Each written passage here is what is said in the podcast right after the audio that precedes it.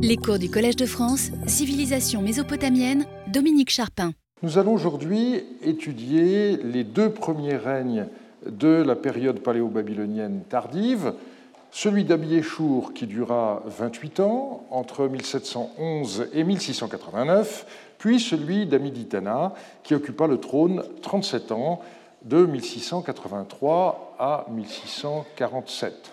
Cette période de 65 ans représente légèrement plus de la moitié de l'époque paléo-babylonienne tardive, et nous la connaissons de mieux en mieux grâce au texte récemment publié que je vous ai présenté la semaine dernière. Sur l'histoire d'Abiéchour, avant qu'il accède au trône, nous ne possédons aucune information, nous ne savons rien des circonstances du décès de Samsu-Iluna. Il est toutefois certain qu'il n'était pas jeune lorsqu'il mourut, puisque son règne avait duré 37 ans et le règne de son père Amourabi 43 ans. Nous commencerons par examiner les sources à notre disposition pour écrire l'histoire du règne d'Abiéchour. Une difficulté majeure concerne la chronologie. Nous, ne disposons en effet pas de la liste des noms d'années d'Abiéchour. Seule une tablette a gardé quelques restes assez misérables qui donnent la séquence des cinq premières années. C'est donc par l'étude des documents datés qu'on peut essayer de reconstituer l'ordre des autres formules qui ont été désignées par Ungnad et Goetze dans leurs études par des lettres.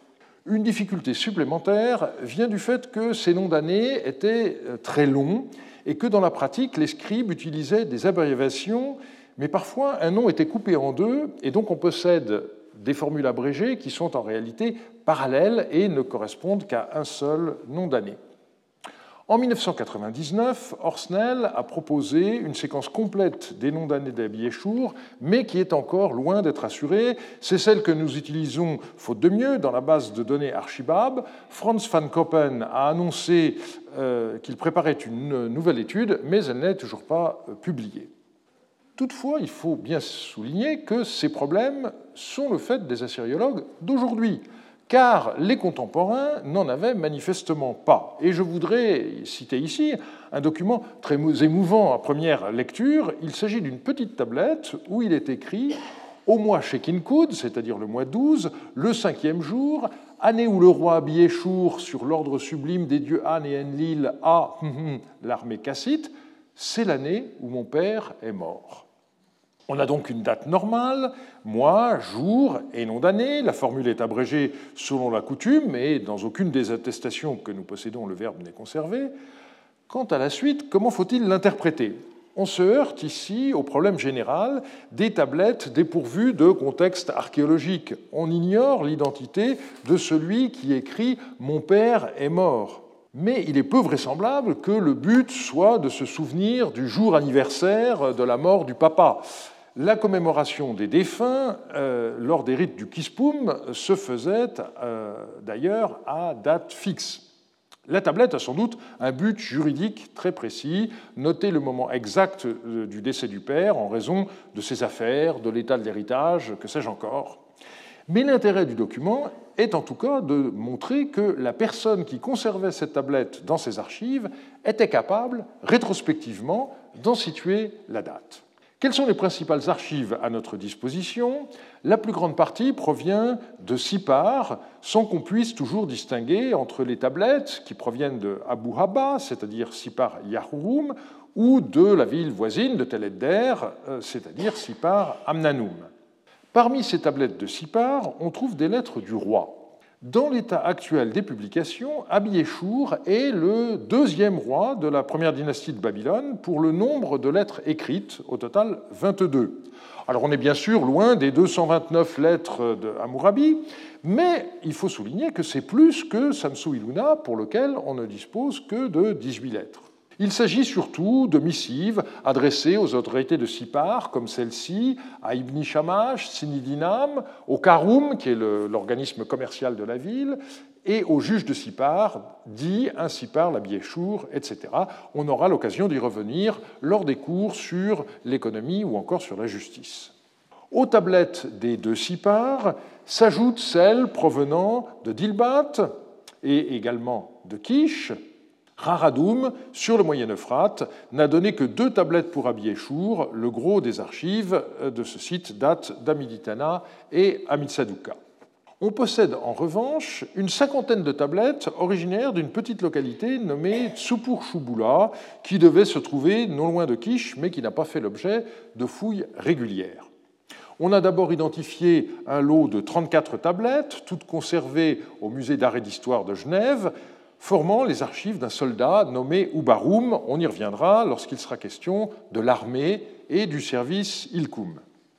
Quelques autres tablettes de même provenance ont été repérées par Rosel Pienka, une dernière ayant été publiée depuis par Lucille Barberon.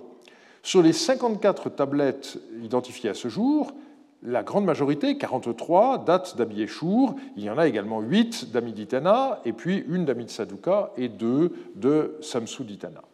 Il faut enfin mentionner les tablettes provenant de Dour Abiéchour. Elles ont été découvertes fortuitement dans les années 1990 sur un tel qui est sans doute de petite taille dans la région de Nippur qui a été très affectée par euh, les pillages.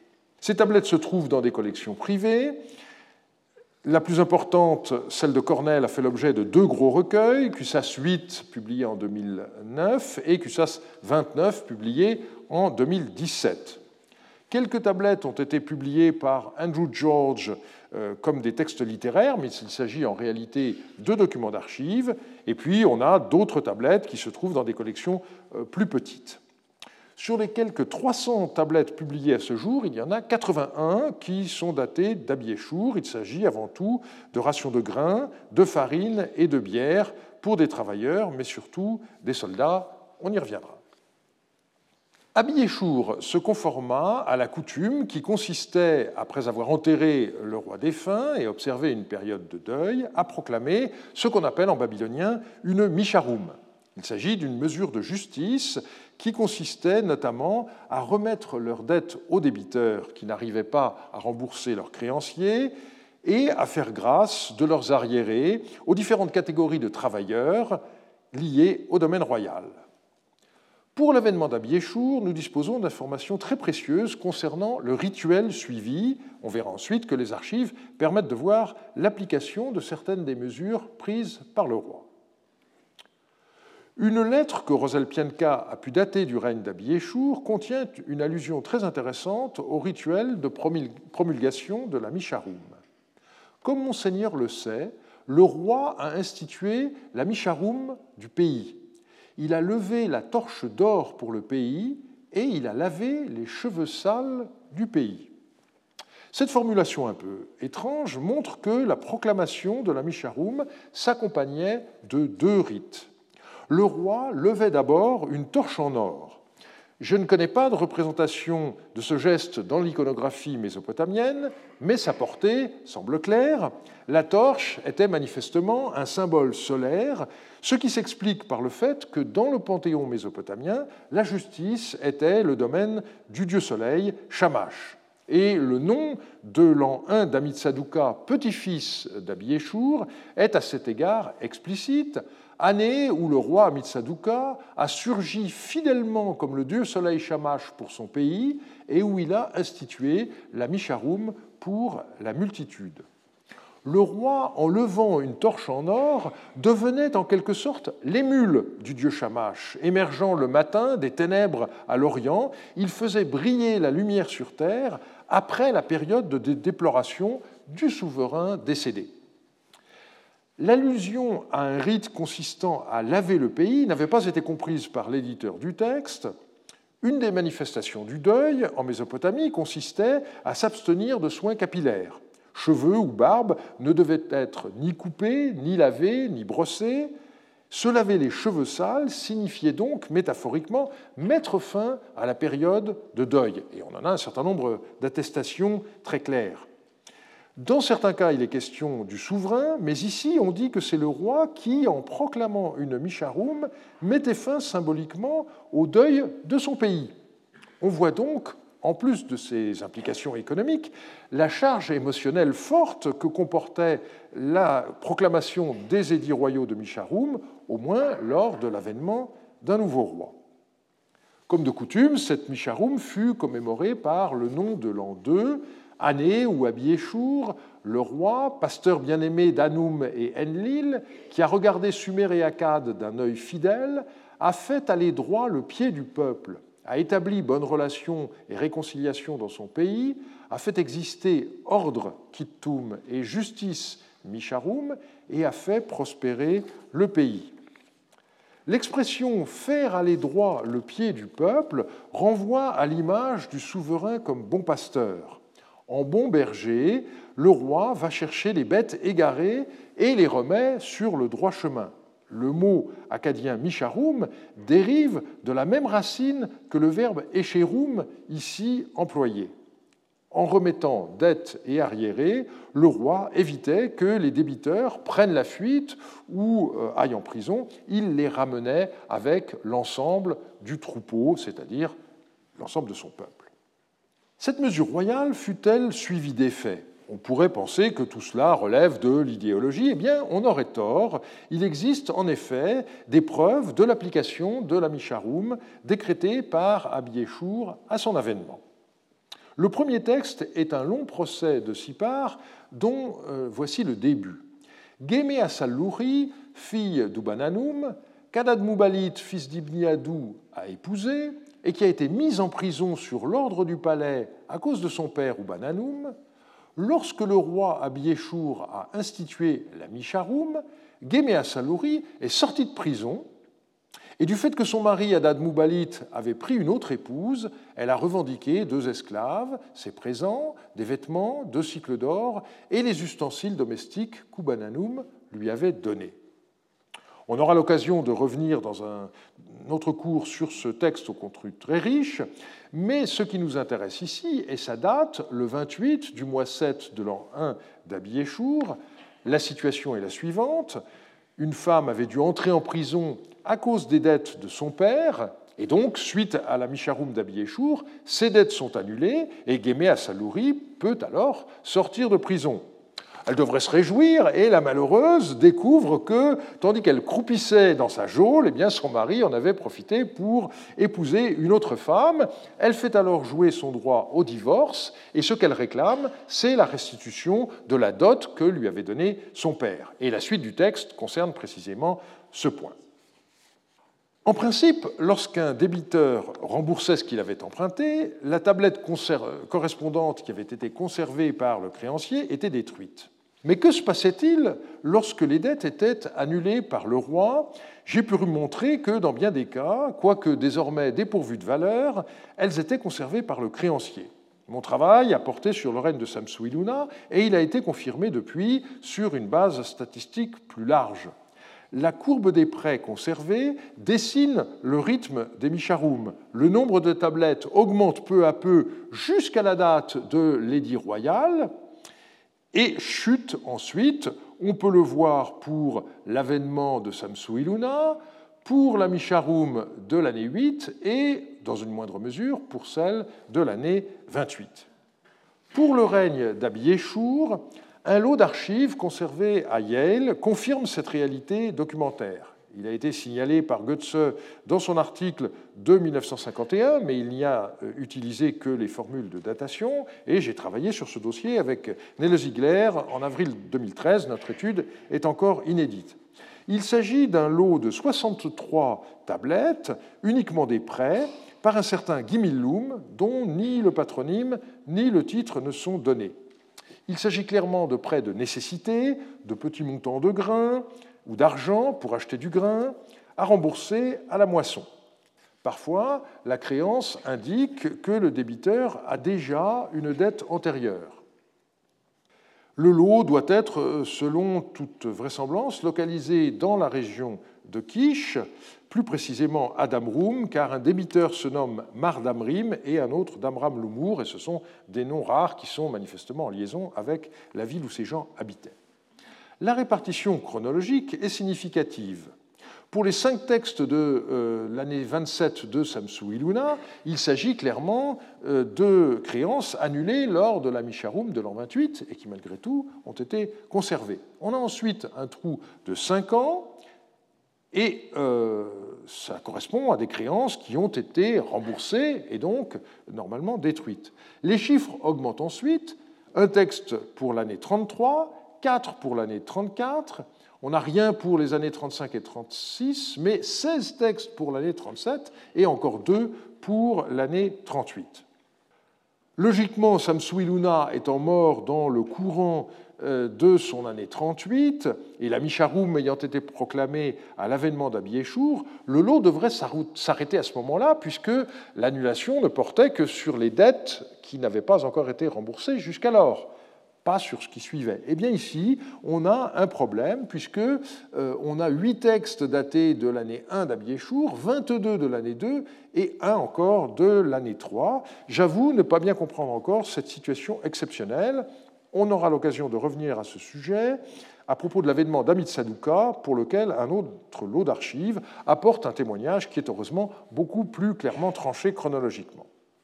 Quoi qu'il en soit, on voit que la Misharoum promulguée par Abiéchour à son avènement ne resta pas un vœu pieux, des créances furent bien annulées, des esclaves pour dette libérés.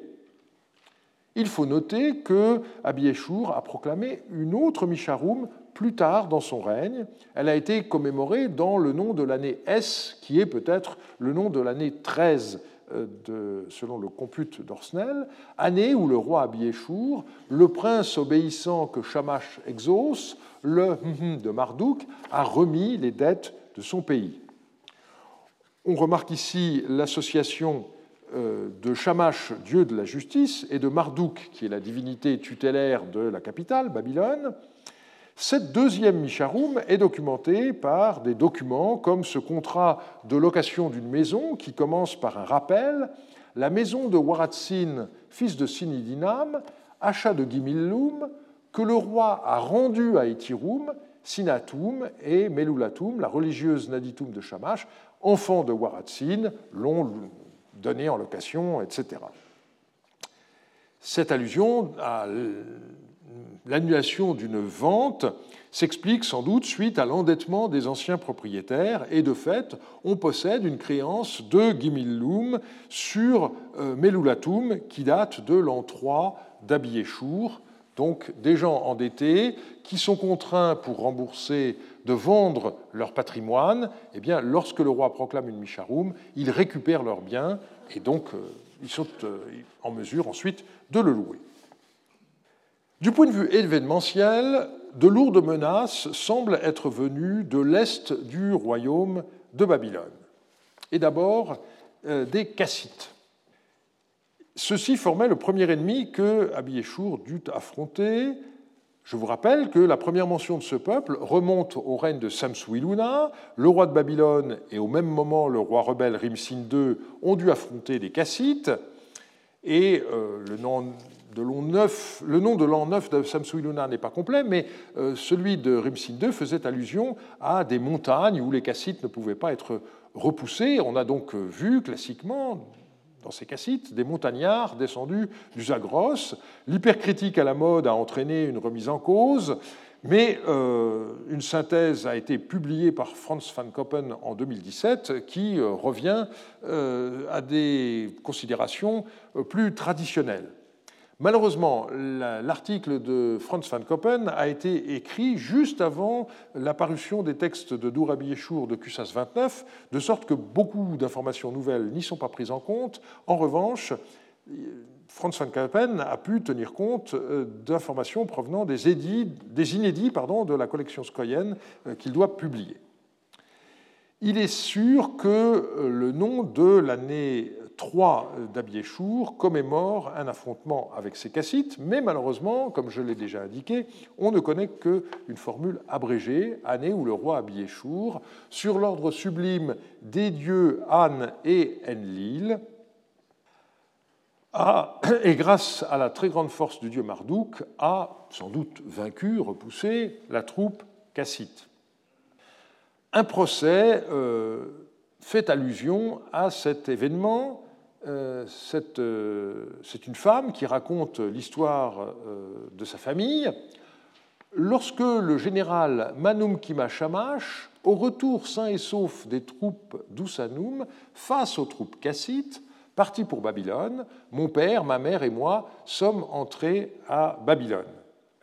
Donc on voit que euh, la soi-disant victoire sur les troupes cassites n'a sans doute pas été euh, quelque chose de très très net, puisqu'il euh, y a eu, à la suite euh, de cet affrontement, des mouvements de population et des gens qui ont été contraints de partir dans la capitale, où leur sort n'a pas été très enviable, on y reviendra. Pendant les décennies qui suivirent, on constate néanmoins que les Cassites ont été le plus souvent employés par les rois de Babylone comme des mercenaires. On aura l'occasion d'y revenir lors du cours consacré à l'armée. L'attaque des Cassites à peine repoussée, Abiéchour dut affronter un autre ennemi redoutable, l'Élam, c'est-à-dire la grande puissance qui euh, occupait grosso modo le territoire actuel de l'Iran.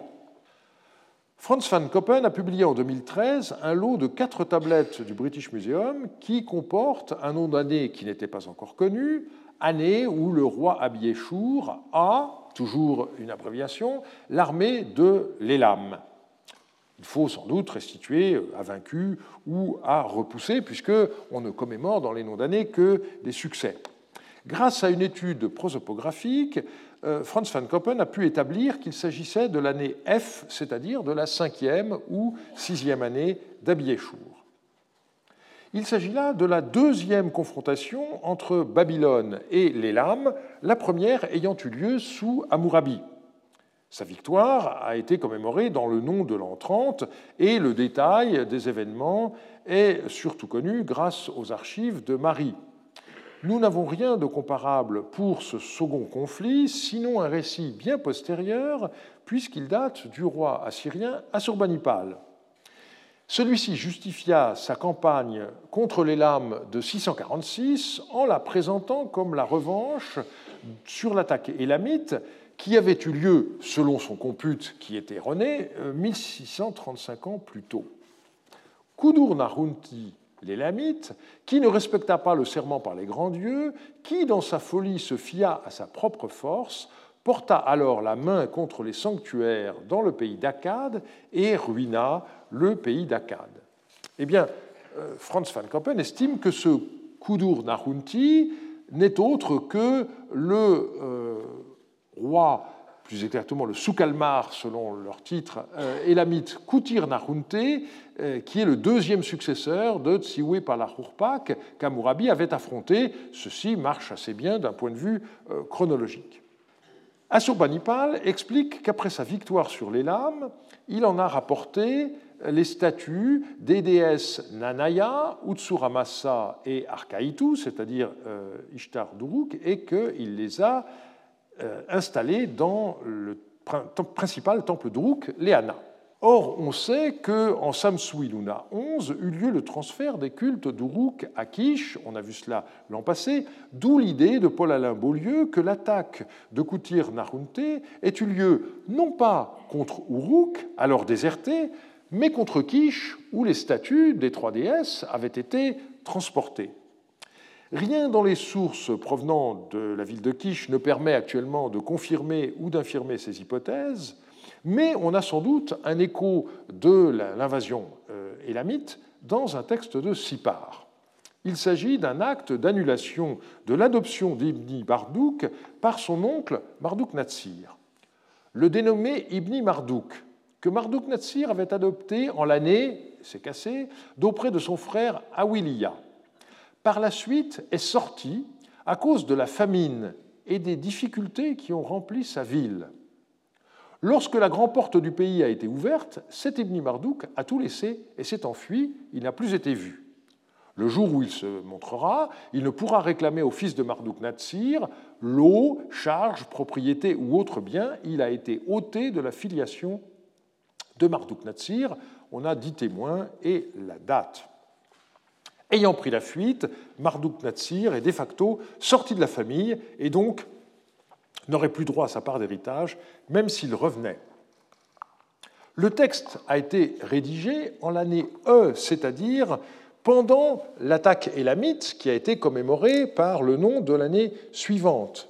Et si l'on combine ce texte avec euh, ce qu'on vient de voir du contexte, eh bien, on en conclura que les portes de Sipar ont été fermées pour éviter que les Élamites ne puissent euh, rentrer dans la ville et que la situation a duré suffisamment longtemps pour que la famine frappe les habitants de Sipar. Finalement, l'armée d'Abiéchour a réussi à repousser l'attaque et donc les portes de la ville ont été à nouveau ouvertes. Ça signifie par conséquent que l'incursion élamite en territoire babylonien a été beaucoup plus profonde que sous Amourabi 56 ans plus tôt.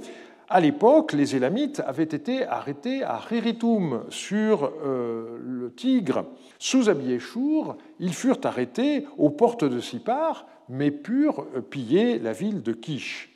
Et cela explique sans doute pourquoi la campagne du temps d'Abiéchour laissa des traces dans la mémoire collective, puisque les savants du temps d'Assurbanipal en gardaient le souvenir on sait que euh, Samsu-Iluna avait repris le contrôle de la vallée de la Diyala, dont la ville principale est euh, Eshnuna.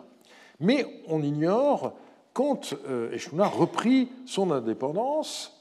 C'est malgré tout une certitude, puisque le nom de l'année d'Édé, c'est-à-dire peut-être la 17e année d'Abiéchour, eh bien, commémore une victoire sur Eshnuna. Elle n'est connue que par deux tablettes année où le roi Abiéchour, grâce au pouvoir parfait de Marduk, a mis en déroute les troupes du pays d'Eshnouna dans une bataille sur le chemin de Tachil et s'est emparé d'Arushina, le roi d'Eshnouna, comme captif.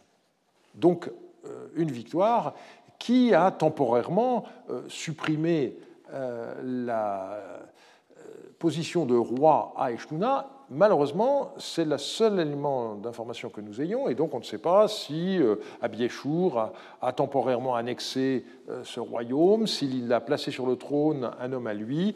On reparlera d'Eshkuna plus tard à propos euh, des mouvements de population et également du commerce. Voilà pour ce qui concerne les régions orientales.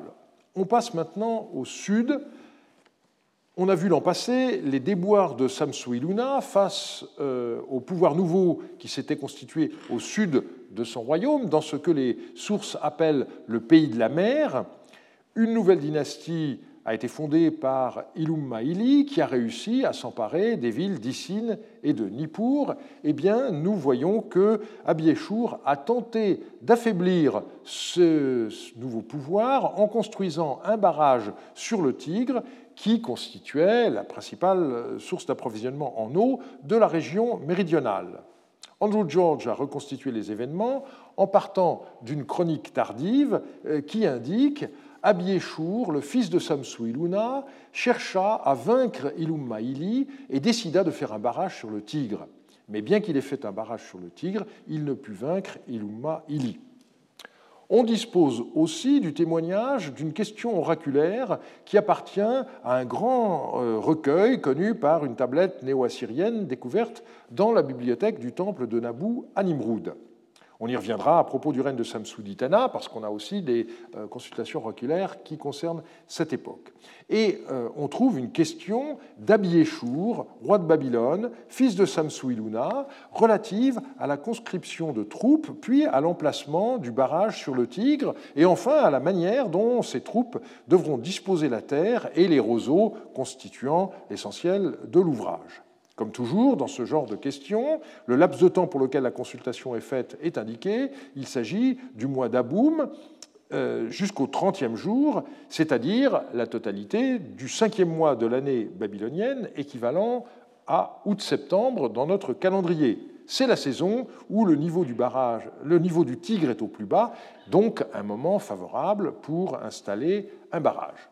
Alors on pourrait dire, euh, tous ces textes sont des documents tardifs, euh, comment être sûr qu'ils reflètent bien des réalités qui sont antérieures euh, de plus d'un millénaire? Eh bien, nous avons un nom d'année d'Abiéchour qui commémore la construction d'un barrage sur le Tigre. Par conséquent, il n'y a pas de raison de mettre en doute les informations plus complètes qui nous sont données par les textes tardifs. Quel était l'objectif de ce barrage? Il était clairement militaire, à en croire la chronique. Euh, Karel van Lerberg et divers collaborateurs ont développé ce point dans deux études qui mettent l'accent sur la stratégie consistant à priver d'eau son adversaire, euh, stratégie qui a été encore employée par Saddam Hussein lorsqu'il a euh, asséché les marais du sud de l'Irak. Mais Abiyechour ne s'est pas limité à construire ce barrage. Deux années plus tard, plus en amont, il a construit une forteresse à laquelle il a donné son nom, année où le roi Abiyechour bâtit Dour Abiyechour, forteresse qui inspire la terreur à tous les pays en amont du barrage du Tigre. L'épithète qui inspire la terreur à tous les pays n'est connu que euh, par un texte publié en 2013 et donc confirme que la construction de cette forteresse à proximité du barrage avait pour but de protéger celui-ci et qui d'autre qu'un ennemi situé en aval pouvait vouloir le détruire. Donc l'ensemble du dossier contemporain confirme l'information de la chronique tardive. Il s'agissait avant tout pour Abiéchour d'affaiblir le pays de la mer. Mais en même temps, Grâce à ce barrage, le cours du Tigre était partiellement détourné et Piotr Steinkeller a pu montrer que c'était dans le but d'alimenter le réseau de l'Euphrate qui, à cette époque-là, manquait d'eau. Et sur le canal de liaison entre le Tigre et l'Euphrate, Abiéchour construisit une deuxième forteresse qui est décrite dans les textes comme Dourabi Chour de l'extrémité du canal Amurabi Nurush Nishi. Donc, utilisation d'un canal antérieur, et c'est dans cette deuxième Dourabi Chour, celle du canal, euh, qu'ont été trouvées les centaines de tablettes publiées depuis 2009. Il y avait donc deux forteresses nommées Dour L'une se trouvait sur le Tigre, en amont du barrage, et euh, à l'endroit de la prise d'eau du canal euh, Amurabi Nurushnishi, et la seconde d'Urabi Eshour se trouvait à l'extrémité de ce canal, là où il rejoignait le cours de l'Euphrate, le tout étant un peu en amont de la ville de Nippur. Et l'existence de deux forts différents est prouvée par euh, deux tablettes qui mentionnent le trajet de soldats allant de l'une à l'autre. On retrouve d'ailleurs cette distinction entre deux forteresses nommées Dourabiéchour dans un rapport d'Aruspicine contemporain qui est daté de l'année M, c'est-à-dire l'année 21, donc peu après la construction euh, de la deuxième Dourabiéchour. On a deux questions qui sont posées aux dieux, qui sont présentées ainsi. Le questionnement divinatoire que Monseigneur connaît a été effectué et le libellé des questions c'est d'abord euh, enquête concernant le bien-être de Dourabi de l'embouchure du canal Amourabi Nurushnishi et des soldats de Monseigneur qui demeurent à l'intérieur de la localité, de la forteresse, et du, puis là il y a un mot qu'on ne comprend pas, et concernant les intentions de l'ennemi. Et on a ensuite au revers une deuxième demande. Malheureusement, le début euh, n'est pas conservé, mais c'est vraisemblablement une demande concernant le bien-être de Dourabi du barrage, et là c'est conservé, et des troupes de Monseigneur qui y demeurent, et concernant les intentions de l'ennemi. On voit donc à nouveau le contexte militaire tendu qui poussa le roi à interroger les dieux pour déterminer la conduite à tenir face à un ennemi toujours pas nommé. Voilà ce qu'on sait des événements du règne d'Abiéchour. Après un règne de 28 ans, il mourut et c'est son fils Amiditana qui lui succéda avec un règne encore plus long, puisqu'il dura 37 ans, mais sur lequel on a finalement moins d'informations. Nous avons la chance de connaître la légende du sceau d'Amiditana lorsqu'il n'était que prince héritier. On la trouve partiellement imprimée sur une enveloppe de tablettes découverte à Haradoum. J'en ai proposé la restitution dans les mélanges Grunberg, Abiéchour, roi fort, roi de Sumer et d'Akkad, à Amiditana, son héritier bien-aimé, il a offert, sous-entendu, ce sceau. C'est un cas unique pour la première dynastie de Babylone. Les autres sceaux de ce genre sont surtout ceux de princes d'Eshnuna. Comme ses prédécesseurs, Amiditana proclama une Misharum à son avènement, qui fut commémorée dans le nom de l'an 2, année où le roi Amiditana, le pasteur qui obéit à Shamash et Hadad, a libéré le peuple de la corvée formule manifestement abrégée, dont on ne connaît pas encore la version longue, et où il n'est pas fait mention d'une remise des dettes ou des arriérés. mais on doit souligner que l'épithète de pasteur qui suit le nom du roi eh bien, est significative. Landsberger avait euh, remarqué qu'elle figurait dans tous les noms de l'an 2 des rois de Babylone à partir de Hammurabi et qu'elle correspondait en effet à la proclamation d'une Misharum. Ce qui est intéressant donc, c'est que on voit un autre aspect euh, de la Misharum qui n'est pas bien connu.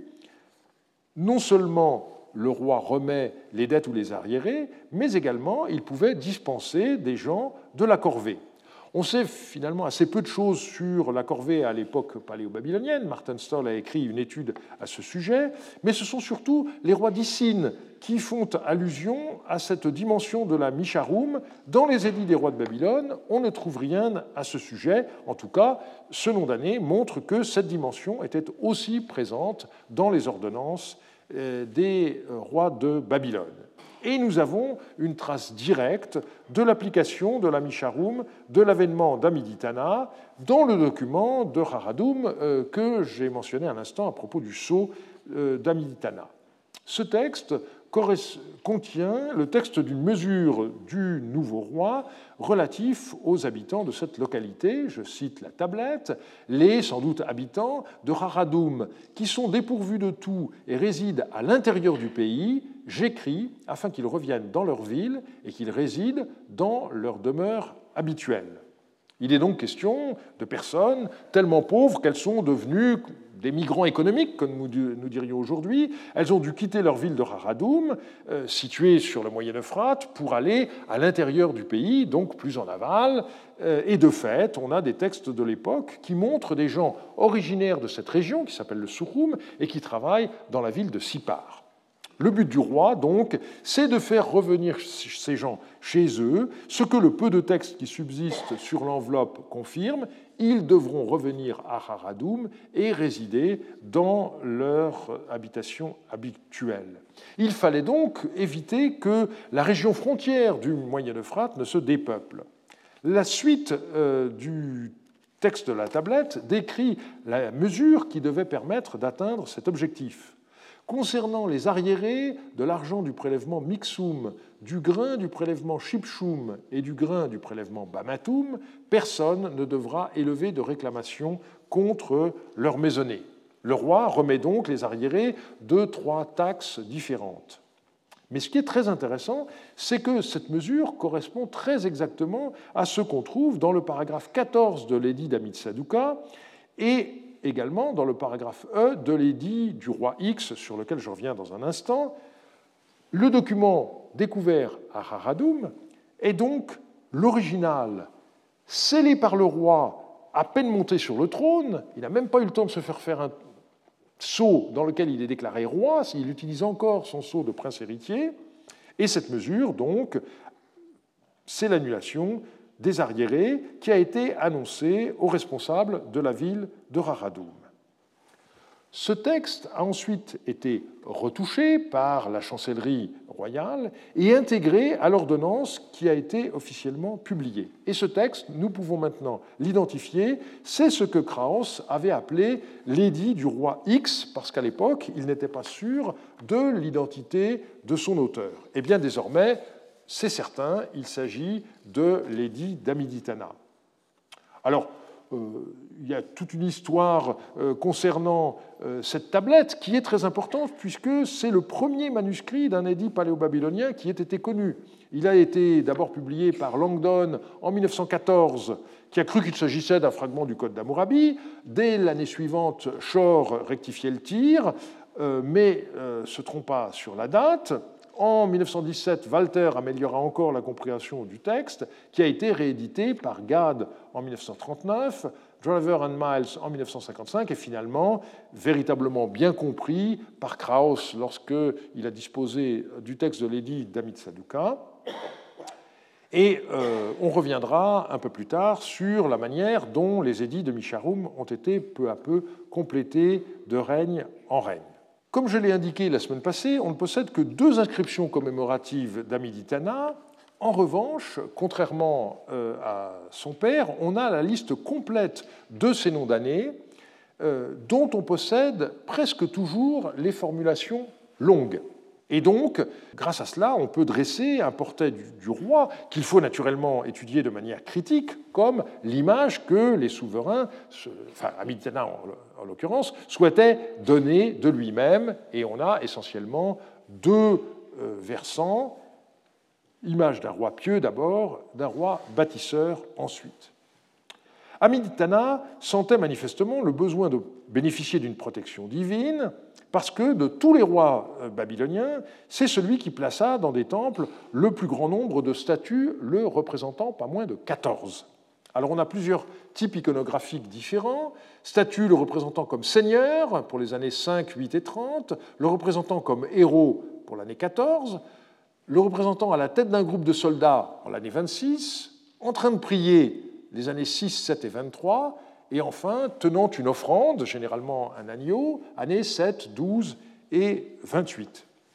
On doit faire un sort particulier au nom de l'année 34, année où le roi Amiditana fit entrer dans l'Enamtila une statue de son grand-père Samsuiluna, représenté comme un héros, et dans les Météoursag, une statue de lui-même représentée comme un seigneur, statue en or, où il a en main une arme courbe. C'est un cas unique dans les noms d'années de la première dynastie. Aucun autre roi n'a fait faire de statue d'un de ses prédécesseurs. Alors, nous nous étonnons un peu. Comment se fait-il qu'Amiditana ait choisi de représenter Samsuinuna et pas Hammurabi Pour nous, il n'y a, pas de comparaison possible entre les deux. Eh bien, je pense qu'il y a tout simplement ici une raison euh, personnelle. C'est une hypothèse qui n'a pas encore été euh, formulée, mais euh, qui me paraît assez vraisemblable. Si l'on fait le calcul, Samsuiluna est mort 28 ans avant l'avènement d'Amiditana, qui lui-même a régné 37 ans. Donc, le règne d'Amiditana a pris fin 65 ans après le décès de son grand-père, et donc il n'est pas exclu qu'Amiditana, encore petit enfant, ait connu son grand-père, et donc ait voulu lui rendre euh, cet hommage. Par ailleurs, on est frappé par le fait que la dévotion royale est au départ limitée à trois sanctuaires seulement. On a les Sagil de Marduk à Babylone, les Namtila d'Enlil également à Babylone, et les Babars de Shamash à Sipar. Et c'est seulement à partir de l'année 27 qu'on voit timidement des offrandes à d'autres divinités, le dieu Urash à Dilbat en l'an 27, la déesse Ishtar à Kish en l'an 29, le dieu Nana à Babylone en l'an 30, le dieu Ninurta à Babylone en l'an 31, et pour finir, le dieu Zababa à Kish en l'an 34. Et ceci euh, conduit à une réflexion de méthode Imaginons que Amiditana soit mort en l'an 26. Eh bien, on serait tous là à se dire, mais comment se fait-il que euh, Amiditana euh, ne se soit soucié que de trois temples pendant tout son règne? Et donc on voit qu'il euh, s'agit d'une question de priorité, mais que ça n'est pas quelque chose qui est du tout une exclusivité. Par ailleurs, donc, Amidjana souhaitait apparaître comme un roi bâtisseur et il mena une politique de grands travaux avec la construction de différents forts, de murailles, avec également euh, le creusement de euh, canaux. Euh, aucune de ces réalisations, qui supposent des moyens importants, n'a pour l'instant été retrouvée lors de fouilles. Je noterai simplement que, curieusement, les travaux sur la muraille de Babylone que nous connaissons par la copie d'une inscription commémorative n'ont pas été célébrés par un nom d'année, et donc là encore, il faut faire très attention. Les noms d'année ne donnent qu'une vision partielle de ce qui a existé. Selon Seth Richardson, le milieu du règne d'Amiditana aurait été marqué par une crise majeure dont il décrit ainsi les symptômes. Les années 11 à 23 du règne d'Amiditana ont vu la coïncidence approximative de quatre phénomènes une récession dans la production des textes, une perturbation de certaines archives, une disparition virtuelle des ventes immobilières, un assaut majeur des ennemis sur la ville de Nippur et une vague de documents liés à la question du grain livré aux troupes et aux forteresses. La situation, continue-t-il, s'est stabilisée à la 23e, à la 23e et 24e année d'Amiditana. La rédaction de documents immobiliers a repris, mais il s'agit surtout de beaux. Un certain nombre de transferts administratifs importants d'argent par les chefs des marchands de Sipar ont été effectués. Les archives sont revenues à une production plus ou moins normale pour les 30 années suivantes, jusqu'à la crise d'Amid Sadouka 18-19, et un culte de Samsuiluna a été promu. Les conditions historiques des années 1660 euh, restent obscures, mais suggèrent une rupture dans les pratiques documentaires, une crise politique ou les deux. Alors, il s'agit de conclusions très importantes, mais qui, malheureusement, n'ont pas été euh, suffisamment étayées par des références, et il y a euh, certains symptômes qui sont un peu étonnants, puisque je ne vois pas très bien en quoi l'installation d'une statue de Samsuna constitue le signe de fin d'une crise.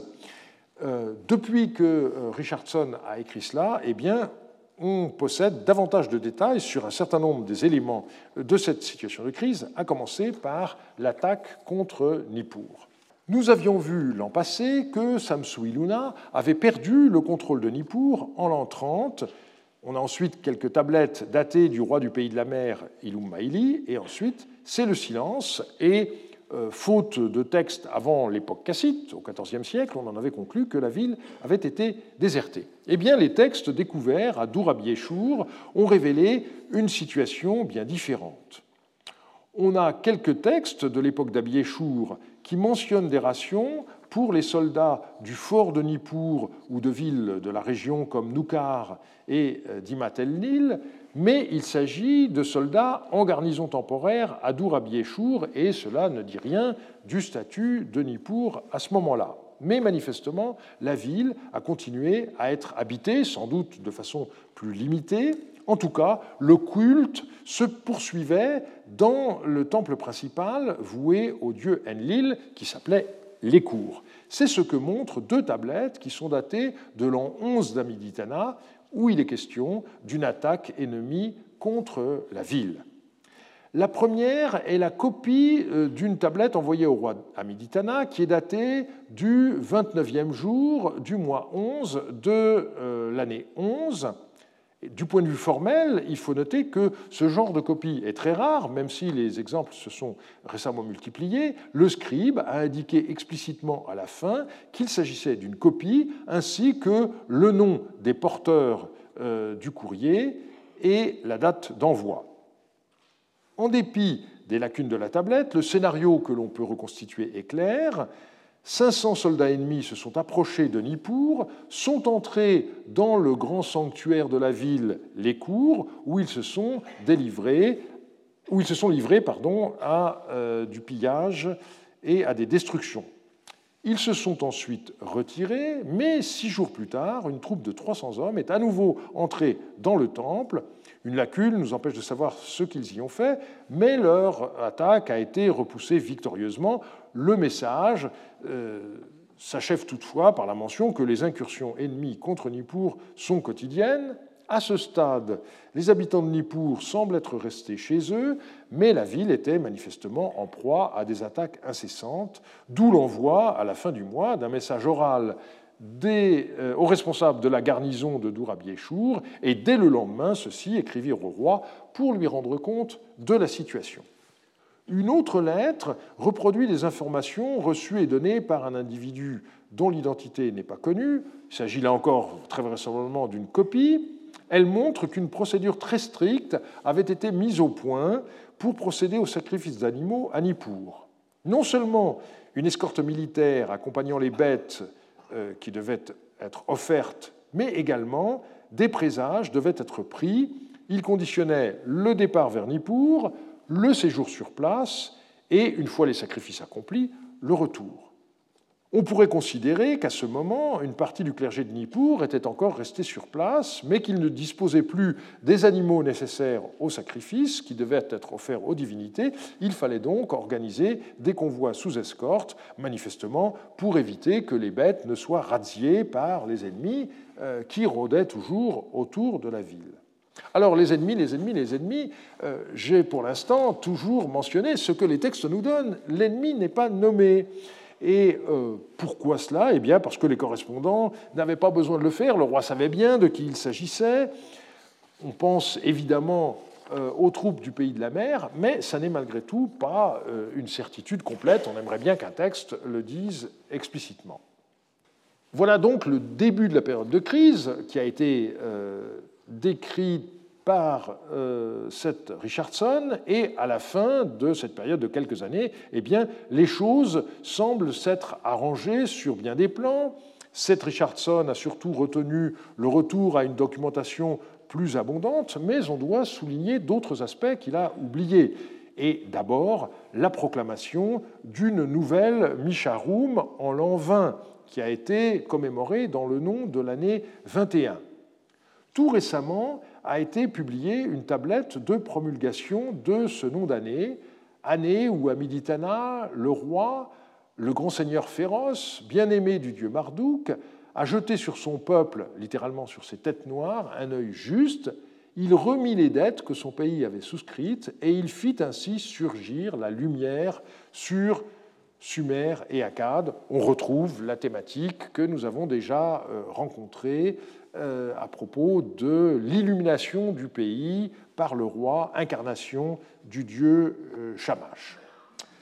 Du point de vue formel, eh bien, selon la coutume de l'époque, on a sur la face de cette tablette le texte sumérien, avec huit lignes qui sont bien conservées.